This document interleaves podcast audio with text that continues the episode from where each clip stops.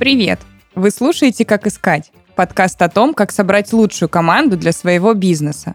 Этот подкаст мы делаем в студии Red Barn. Меня зовут Анастасия Серебренникова, и я HR-директор крупного облачного сервиса. Каждый выпуск ко мне в студию приходят специалисты из крупных компаний. Вместе мы обсуждаем востребованные профессии и рабочие способы по поиску лучших кадров на рынке. Партнер этого сезона – компания HT Lab или лаборатория гуманитарной технологии.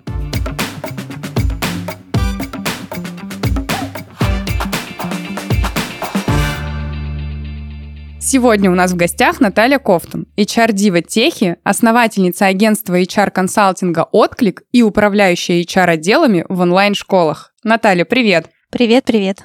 У нас с тобой сегодня э, очень важная тема про очень важных людей в бизнесе. Это офис-менеджеры. Я сейчас вообще абсолютно говорю без э, доли сарказма, потому что это действительно, на мой взгляд, э, такая очень важная функция. И офис-менеджер такой помощник, можно сказать, практически для всех. Я заготовила сегодня тебе очень много интересных вопросов, и мы обязательно сегодня разберем разные аспекты профессии офис-менеджера, но я предлагаю начать э, с твоего опыта, и первый мой вопрос будет про тебя. Расскажи, пожалуйста, как ты поняла, что рекрутинг и тех — это твое комбо? Как ты вообще пришла к мысли создать свое агентство? Спасибо за вопрос. Итак, про агентство и про то, как я пришла. А, вообще у нас агентство полного цикла не только подбор э, и рекрутинг, так скажем, э, и отсюда, собственно, и вытекает ответ, да, как я к этому пришла. Ну, я работаю как бы на фрилансе где-то около там пяти лет, э, именно с точки зрения беру своих, там, беру клиентов, беру проекты, беру предпринимателей на какой-то, на какие-то коммуникации, менторство или просто консультации, или захожу, когда в проекты, в принципе, все время возникает очень схожий вопрос вопросы, схожие проблемы, э, схожие задачи, э, связанные с командой, особенно если это какой-то малый или средний бизнес. Э, вот.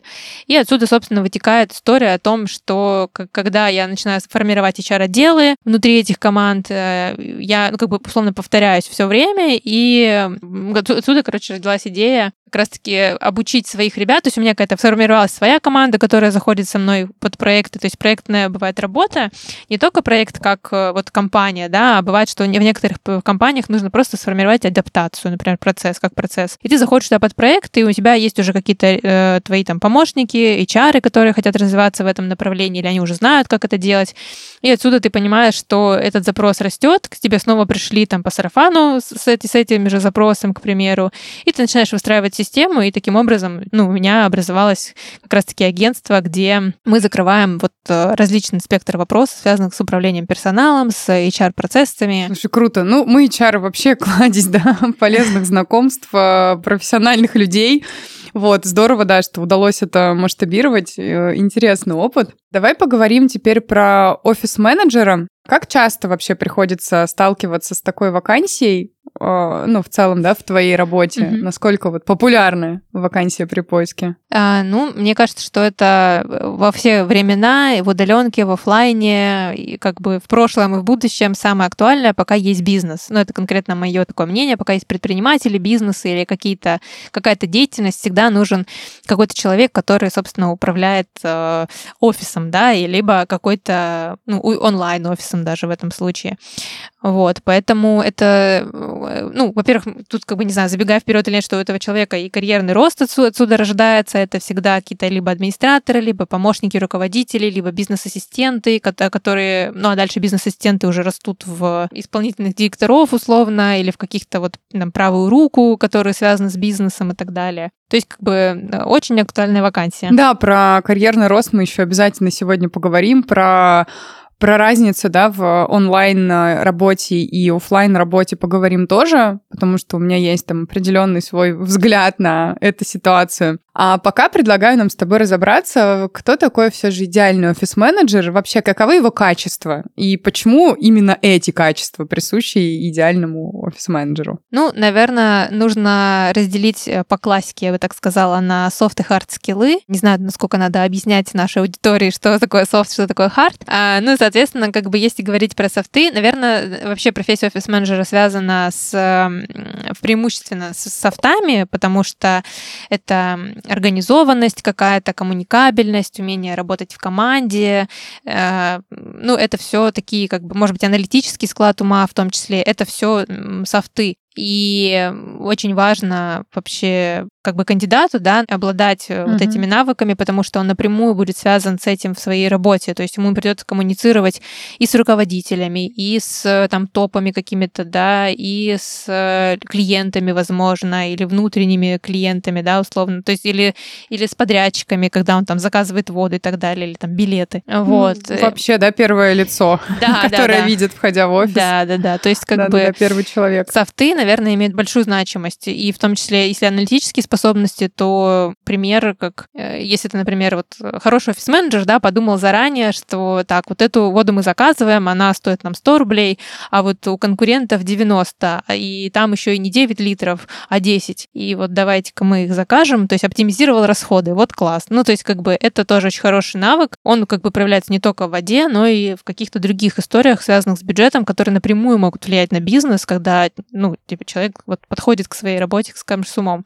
Если говорить про харды, это какие-то навыки, которые, ну, твердые, то есть это какие-то знания систем, программ, сейчас как бы это must-have, связанных с делопроизводством, с документооборотом, с э, там, travel-поддержкой, ну, это уже такое. То есть сейчас, если как бы про любой мир говорить офлайн или онлайн, везде э, есть какие-то сервисы, в которых можно разбираться, и нужно разбираться, и это уже основное. Ну, в целом, да, действительно, даже так по, по нашей истории, если оценить, да, по, по компании, в которой я работаю, действительно, у нас офис-менеджеры настолько много разных программ, в которых ей приходится разбираться. Mm-hmm. В каких-то приходится разобраться, чтобы помочь коллегам. Ну, ну действительно, да, раньше этого все-таки было меньше. Уж не будем а, делать отсылки к Excel-табличкам, это давно было, вот, и хочется считать, что это было уже, уже как неправда. А кому и в каких количествах сейчас нужны офис-менеджеры? Вот имеет ли вообще смысл новичку как-то вкатываться в эту профессию? А, ну, как я, наверное, сказала еще в самом начале, э, это must-have э, всегда есть, будет, пока существует хоть какая-то деятельность, поэтому welcome, особенно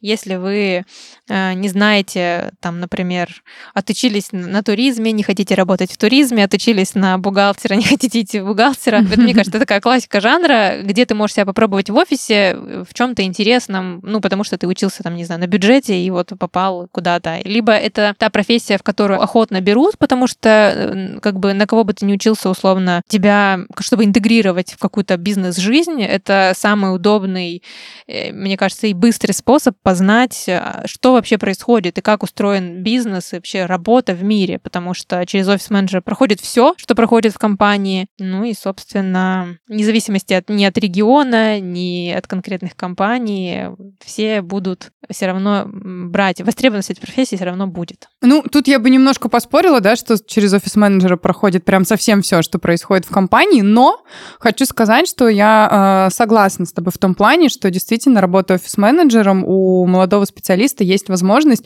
там, общаясь с коллегами из разных подразделений, погрузиться да, в то, чем они занимаются, да элементарно на обеде просто, когда коллеги обсуждают там какой-то проект, послушать и понять, у меня вообще внутри зажигается или, или не зажигается, да, мне интересно этим заниматься или нет. Если что-то зажглось, то уже поспрашивать подробнее и действительно понять, куда, в какие там смежные подразделения, возможно, хочется попасть. Но это действительно действительно классный старт. А, тут я соглашусь с тобой абсолютно. Я бы еще даже добавила, что я имела в виду скорее не в смысле понять, там, как маркетинг работает, а понять именно, как устроен бизнес с точки зрения бизнес-процессов. Потому что если мы берем, например, какую-то среднюю или крупную корпорацию, то через офис-менеджера точно пройдет система. То есть, например, как мы, например, там, переносим какую-то информацию и предоставляем в отдел маркетинга, да, как она устроена, например, вот именно процесс передачи или как взаимодействие выстроено.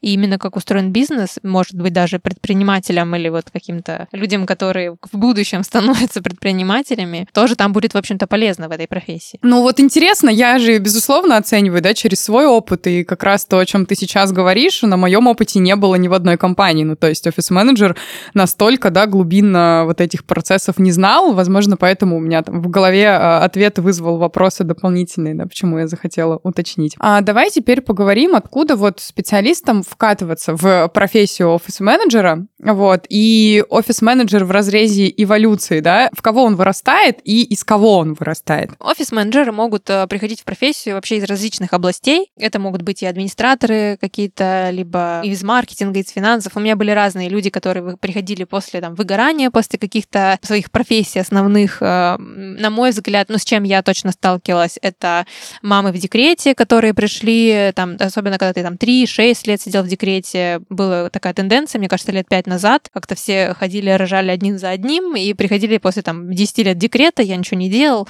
Вот как бы с чего-то надо начинать. Было, было, да. Куда могут расти, да? В помощников руководителей, в какие-то управленческие истории, например, управление проектами, потому что вот этот навык коммуникации, ответственности, организации, э, ну, организо- организовывать деятельность какую-то тоже как бы подкрепляется, имеет как бы большой плюс, и вот туда ребята тоже вырастают. А, ну, какие-то офисные должности, вот исходя из а, того, что ты уже послушал, что говорят про маркетинг, что говорят про продажи, и ты как бы тоже туда можешь идти.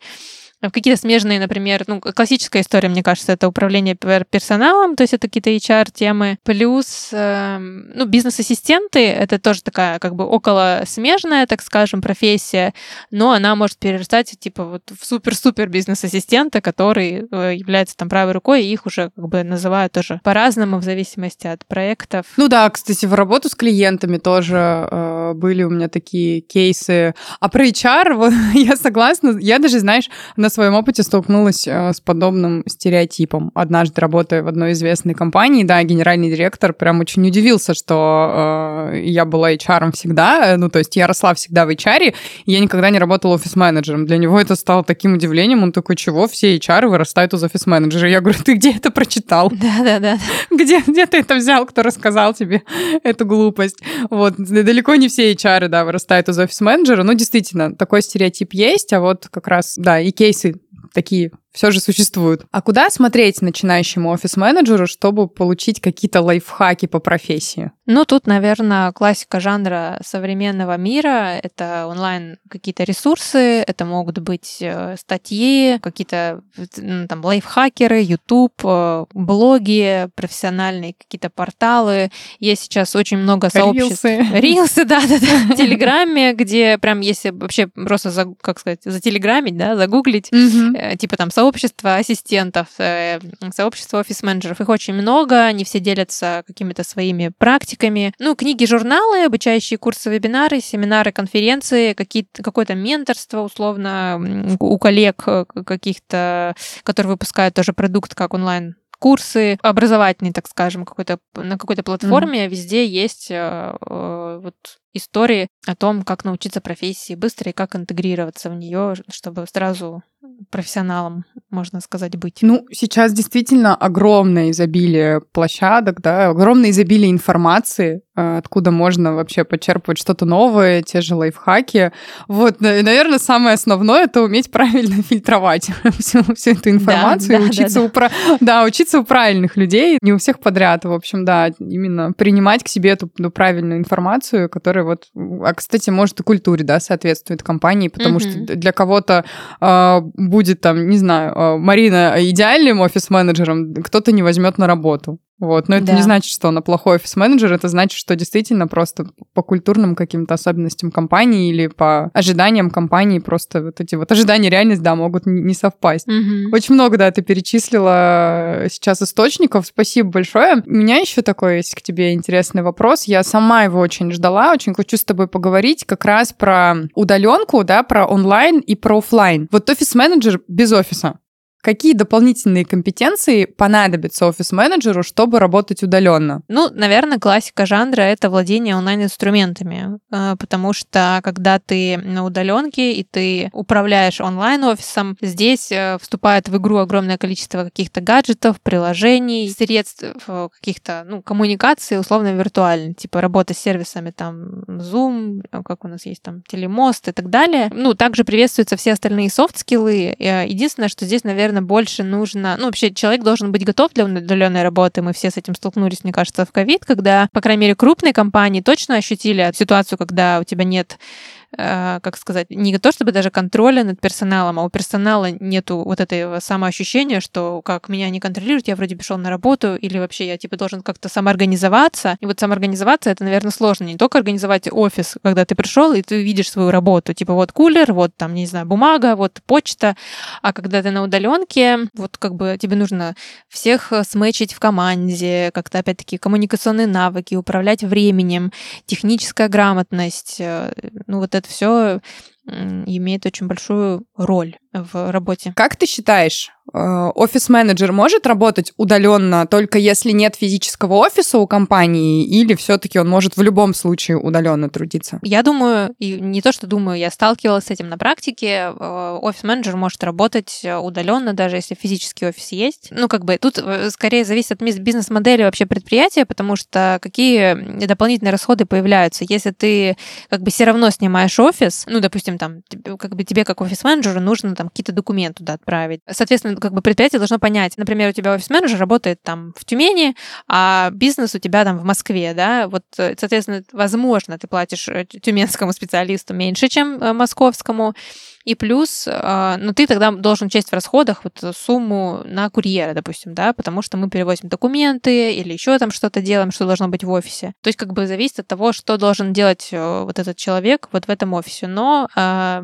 вообще это существует, это окей, потому что, например, на моей практике были, э, есть как бы ребята, которые там принимают и мерч, э, на, ну, условно, на домашний адрес, с которым ты работаешь, дальше там его рассылают, если вся остальная команда удаленная, допустим, а офис у этой компании компании существует такой, как некий штаб. То есть они туда приходят, когда нужно, там, например, вот просто поработать там в тишине. Ну, такой типа как коворкинг для своих, условно. Поэтому вполне себе абсолютно а, разумная история. Ну, мне кажется, это достаточно редкий, да, все таки кейс? Не могу сказать, насколько редкий или нет, потому что после ковидные времена очень много изменили. У потребителя, как у кандидата, появился запрос на гибридный формат работы, и даже если ты офис-менеджер, э, как будто бы у тебя есть э, ну, как бы логика, наверное, зависит все-таки от того, чем занимается компания. Угу. Потому что есть то, где это технически просто невозможно. И если предположить, что компании, которые работают в офлайне, там, производство, продажа, там, медицинские услуги, еще что-то, их больше, чем удаленных, например,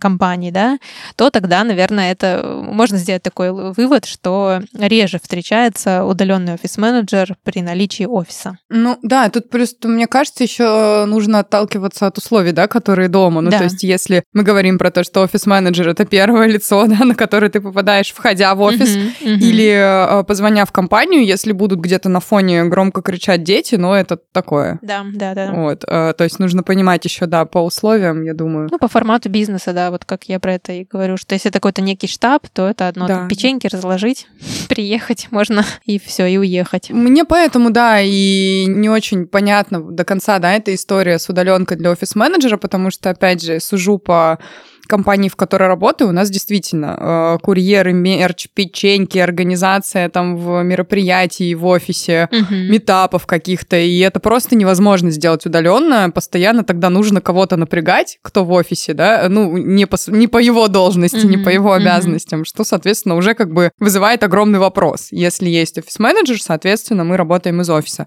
И вот как раз-таки у нас, да, э, офис-менеджер работает из офиса, но при этом все равно есть возможность удаленки, то есть мы никого не дискредитируем. Если всей компании можно, то, конечно, могут быть какие-то, не знаю, моменты, да, ну, ну нужно так человеку или неважно угу. себя чувствует, вообще без проблем. Просто какие-то доставки там можно перенести на другой день. Да. В целом, да, это очень такая гибкая система. Да, есть как раз вот, вот эта история про, что ты можешь в офис-то приезжать редко, и условно даже если ты около каких-то ну, центровых городов, ну, условно, если у тебя офис там вот в Питере, да, и ты около Питера живешь в каких-то небольших городках, где там ты можешь за час, за два добраться, ты условно можешь выбрать себе день, когда ты добираешься и все свои офлайн вопросы решаешь.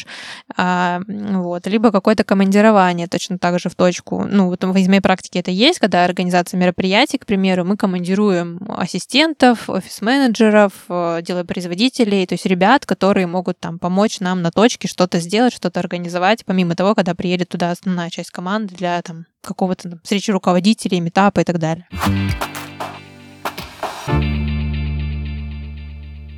Мы уже достаточно подробно поговорили о профессии офис-менеджера и о том, как важно при выборе человека на эту должность учитывать его профессиональные компетенции и опыт. А что еще необходимо знать и понимать HR-специалисту о кандидате на эту позицию, нам расскажет Елена Воскресенская, эксперт в области оценки персонала, ментор, коуч, директор по развитию бизнеса HT Lab или лаборатории гуманитарной технологии. Кроме оценки профессиональных знаний и навыков, при подборе важно понимать психологические особенности кандидата, видеть его сильные и слабые стороны. Сформировать такой портрет помогает комплексная тестовая оценка мотивации, интеллекта и личности. Мотивация — это то, что ценно для человека и что его вдохновляет. Если работа отвечает мотивам специалиста, то он будет заниматься ей с удовольствием. А работодатель, в свою очередь, сможет рассчитывать на долгосрочное сотрудничество. Интеллектуальные способности позволяют понять готовность кандидата учиться новому и решать сложные профессиональные задачи.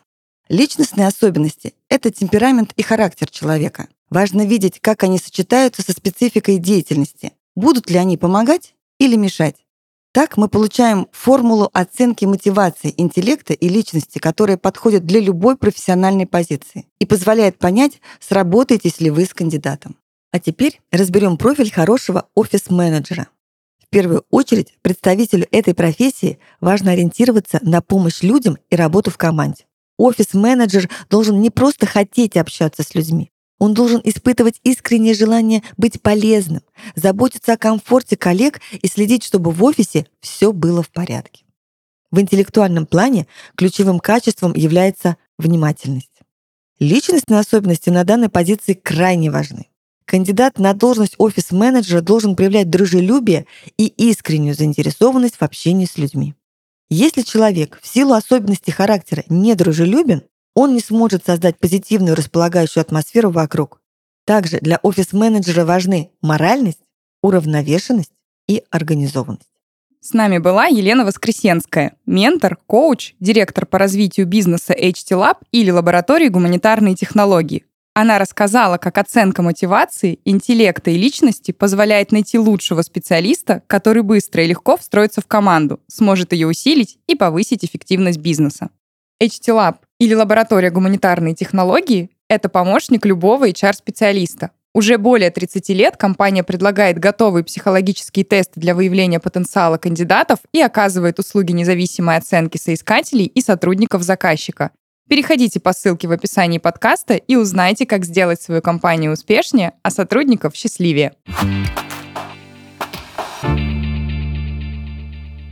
А где сейчас искать офис-менеджера? Как вообще обстоят дела на рынке труда? Ну, я думаю, что здесь э, классика. Кадровый голод так или иначе касается, наверное, всех сфер в современных реалиях, э, но э, работные сайты, соцсети, мне кажется, ну вот из моей практики, офис-менеджеров можно искать и в телеграм-каналах, и в социальных сетях, в том числе, опять-таки, все зависит от города, ниши, ну, от кандидата, где может сидеть этот кандидат, какой он к целевой аудитории, собственно, относится. Вот, работные сайты, какие-то приложения, э, типа там YouTube или еще что-то. То есть все пускается в ход. Угу. Ну и да, действительно, в зависимости от региона. Да, да, в зависимости от региона там вступают в роли и газеты, и местные локальные сайты, которые там с поиском работы связаны.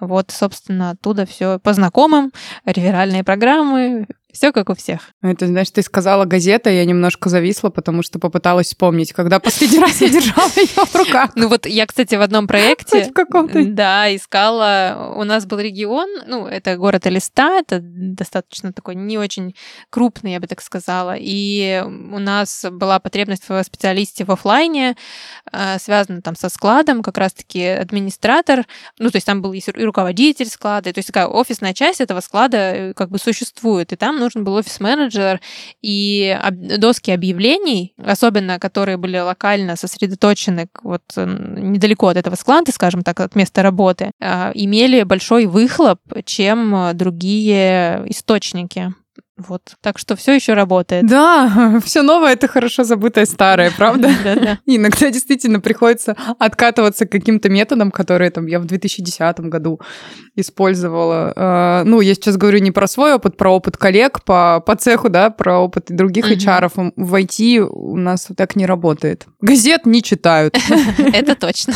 А, давай вернемся немножко к, моему, к моему любимому онлайну. Вот у меня вопрос э, сейчас будет про собеседование.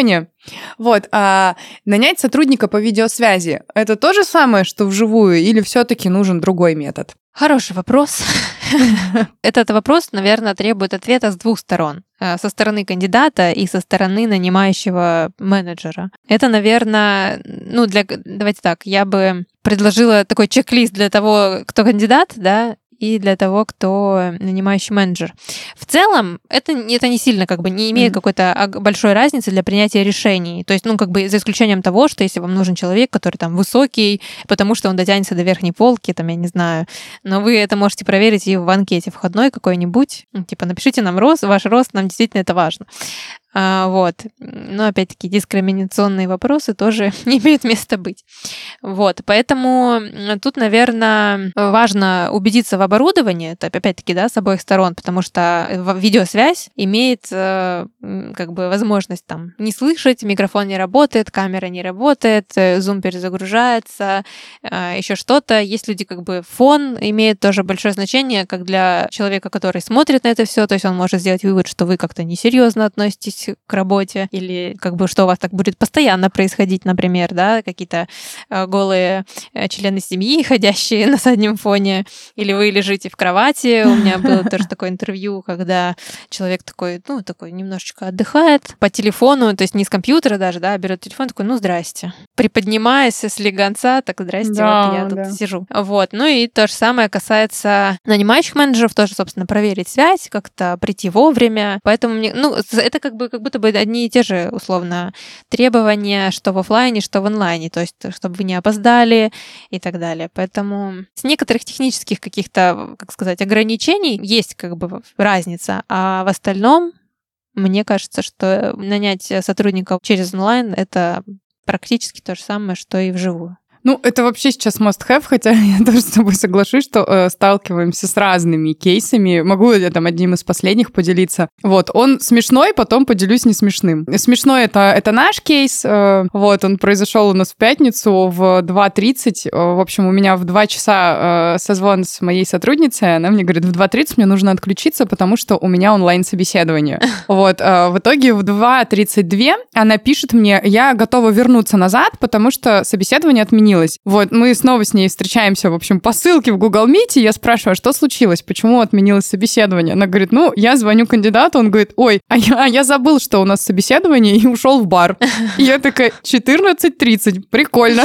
Мы все поняли Вот, ну, про пятница. кандидата. Да-да-да, ну мы сделали скидку на пятницу, вот, нет, мы, конечно, там э, всегда даем еще шанс, да, попробовать перенести, но в целом, да, такой пятничный забавный кейс. А не забавный, э, поделюсь сейчас, тема очень, на самом деле, э, очень тонкая, вот, она, ну, такая, да, кто-то может воспринять это там негативно, но я поделюсь, э, у одной моей э, коллеги из HR случался такой кейс, э, как только начали нанимать удаленно, там, этому кейсу уже года полтора. Что случилось неприятного? Проводили онлайн-собеседование, вот, кандидаткой была девушка, и в, в плане того, да, что не нужно задавать вопрос, планируете или не планируете вы уходить в декрет, в целом мы с моей коллегой HR, вот, солидарны. Мы не задаем тоже такой вопрос, Мгм. потому что я считаю его некорректным, но тут произошло такое, что собеседование было онлайн, и девушка уже была в положении. В итоге, э, ну, никто а, это не смог разгадать, да, потому что ты же не скажешь человеку, встань, э, отойди от стола и покрутись. Я посмотрю на твою фигуру, да? Вот, ну, в целом, это тоже некорректная история. Но при этом, что они получили? Они э, наняли сотрудницу на работу, не зная об этом, потратили время, потратили деньги. Ты, как HR, прекрасно понимаешь, да, все эти издержки. Мгм. И через 4 месяца им пришлось снова открывать вакансию, только еще и платить э, декретные. Ну, неприятно. Да, есть такая история. Здесь, э, как бы, в зависимости, конечно, от корпорации, э, ну, от компании, работает медосмотр. Не знаю, ну, тоже это такая щепетильная история, но справки от Да, врача очень. приносят. Но тут нужно смотреть культуру компании, потому что я не фанат как бы тоже опросов, э, этих медицинских справок, э, Да. вот этих вот личных вопросов. Это для меня такая дурная история. Прошлый век, то, мувитон и так далее. Согласна. Но при этом я все-таки считаю, да, что в этом случае кандидатка, конечно, тоже поступила некорректно по отношению к компании. Мгм. Вот, я помню, что мы долго разбирали с HR, да, этот кейс, проговаривали, но в целом, как бы сейчас это тоже для кого-то не звучало, мы все сошлись во мнении, что это было too much. Вот, что так делать не очень. Интересный, да, момент, конечно. У нас просто, вот у меня, например, в, ну вот в онлайн-школе, в одной из которых есть ребята, которые, ну, беременны, так скажем, в процессе работы, но они не уходят в декрет. Ага. Потому что очень удобно, ну, по их мнению, да, опять-таки, им окей, короче. И, или там, это, если у тебя третий ребенок, то, в принципе, там ничего нового, мне окей, типа, сидеть там в зумчике, Ну да. а, могу работать между кормежкой и так далее. То есть тут как бы культура компании тоже имеет значение, но... В общем, это я к тому, что если бы она такая, типа, не переживайте, я там на девятом, четвертом, шестом месяце, но я как бы включусь там через недельку, например, или через месяц Да, да, ребята, я вас не брошу.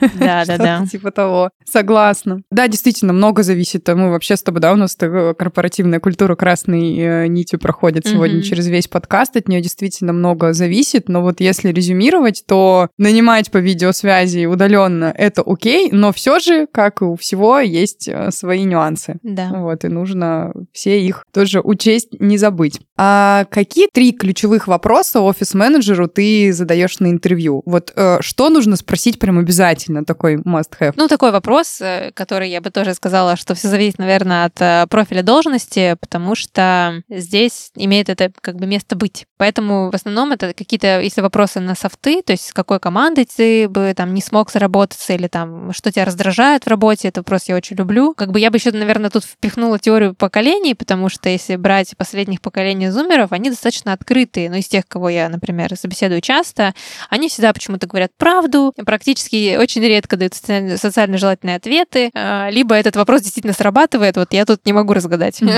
правду, но они прям задумываются, то есть кандидаты задумываются, такие, да, действительно, а что меня раздражает в работе? Вот, и как бы мне кажется, это хороший вопрос, чтобы показать, как бы, а вы вообще для чего на- офис-менеджера нанимаете, да, и не планируете ли вы его вот как раз-таки там табличками, например, загрузить, а он такой, господи, ненавижу Да. Excel, раздражает, я вот лучше поболтать, там, организовать, что-нибудь такое. Я как бы люблю очень сильно кейсовые вопросы, мне кажется, что это вообще супер э, история и показывает как бы кандидата, как бы он действовал в ситуации, чтобы вы могли понять э, логику мышления. То есть, например, как вы там, представьте ситуацию, вот у вас там конфликт, кто-то не успел, что-то опоздало, не пришло, завтра там выпуск, ну и так далее. И вопросы по технике STAR, ну то есть ситуация, задача, действие, результат, э, чтобы рассказали про прошлое, чтобы все таки если человек с опытом, да, мы тоже посмотрели, как он решил ситуацию, тут важно добавлять Мгм. какие-то ну, вопросы, докручивать, да, то есть вот, что произошло, и что вы сделали, и что вы поняли, а как, а что дальше, а как решили. Мне кажется, что это вот такие вот вопросы я бы оставила must-have. А какие ответы от офис-менеджера на интервью ты сразу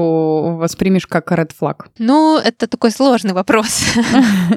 Тут, э, наверное, я снова повторюсь, что все-таки нужно смотреть на культуру компании, на того, кто является нанимающим менеджером, что для него важно. Но есть, наверное, какие-то базовые вот из компетенции софтов, которые я говорила раньше, что если человек, например, ну вот некоммуникабельный и, или, например, конфликтный, то есть, например, задаешь ему какой-нибудь вопрос, у тебя кандидат так смотрит на тебя, типа, ну ты чё, типа, ты меня спрашиваешь об этом, и ты, ты сидишь и думаешь, как бы, а что я такого спросил? Потом такой, ну ладно, подождите, я профессионал, все спрашиваю нормально, просто неадекватная реакция или что-то Да, происходит. ну и вообще вайп. Да, этот. да, да, да. То есть какая-то вот такая история. Неспособность вообще развернуто рассказать, может быть, как бы косноязычность какая-то в диалоге, потому что это все как бы может и не только про коммуникации там сказать, да, а вообще как бы про человека, что вот он такой.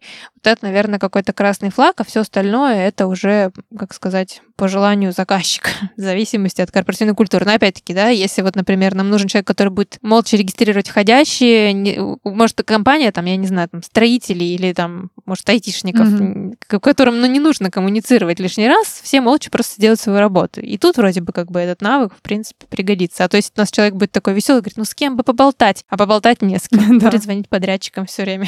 Отвлекать их от работы. Да, да, да. Это ох уж это корпоративная культура, да, и как много от нее зависит. Ну, что-то да. Как много, да, всего в HR э, и вообще в работе с сотрудниками завязано именно на нее. А мы с тобой сегодня уже достаточно поговорили, да, и про найм, и про работу в онлайне, в офлайне, и про хард и софт-скиллы. Получилось так очень э, подробно, но вот напоследок у меня есть к тебе такой интересный вопрос. Очень люблю разбирать, да, и обсуждать какие-то живые кейсы, истории. Вот, есть такой вопрос, да, ну, можем назвать его такого прогадкового утенка, да. А есть ли у тебя история, про какого-то непримечательного офис-менеджера, в которого вот никто не верил, а ты поверила, наняла, и он добился больших успехов в компании. Ну, в целом, а, я думаю, да. Один из таких примеров, мне кажется, такой классический, это мамочки в декрете. Вот я примерно такой же пример как раз приводила выше. А, у меня был кейс, а, пришла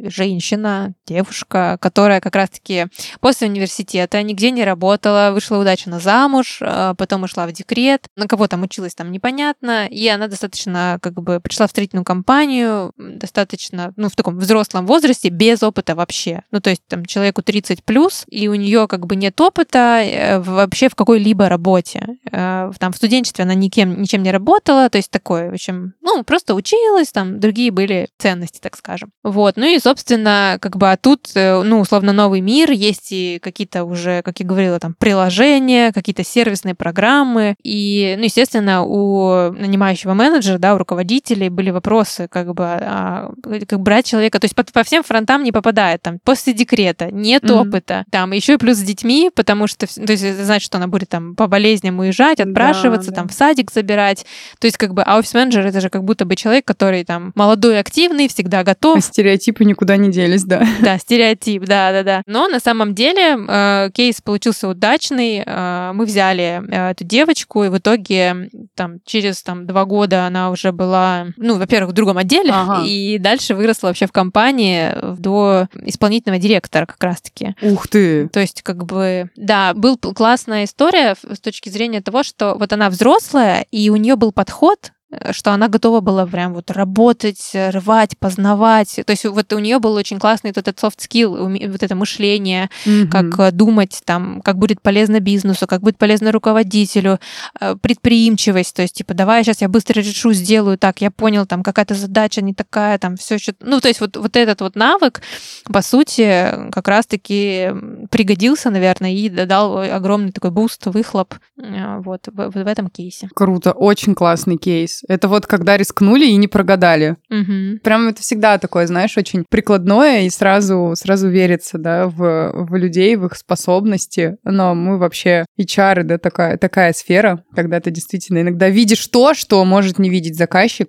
и можешь, да, в чем-то да. топить за кандидата, защитить. Очень, очень круто, что так получилось. Радует действительно, что такие истории э, имеют место быть. Согласна. Наташа, спасибо тебе большое, э, что поделилась сегодня своим опытом. На мой взгляд, получилась максимально продуктивная такая беседа. Э, ты очень много интересного рассказала, да, поделилась источниками. Теперь э, все офис-менеджеры, которые будут нас слушать, будут знать, да, где, где взять эти лайфхаки, куда, куда за ними пойти. Mm-hmm. Ну, предприниматели в свою очередь, будут знать э, тонкости э, подбора и работы с офис-менеджерами. Спасибо тебе большое еще раз. Спасибо большое за приглашение. Было весело и интересно. Взаимно. Сегодня с нами была Наталья Кофтун, HR-дива Техи, основательница агентства HR-консалтинга «Отклик» и управляющая HR-отделами в онлайн-школах. С вами была Анастасия Серебренникова и подкаст «Как искать» – аудиогид по поиску лучших специалистов в своем деле. Увидимся на следующей неделе.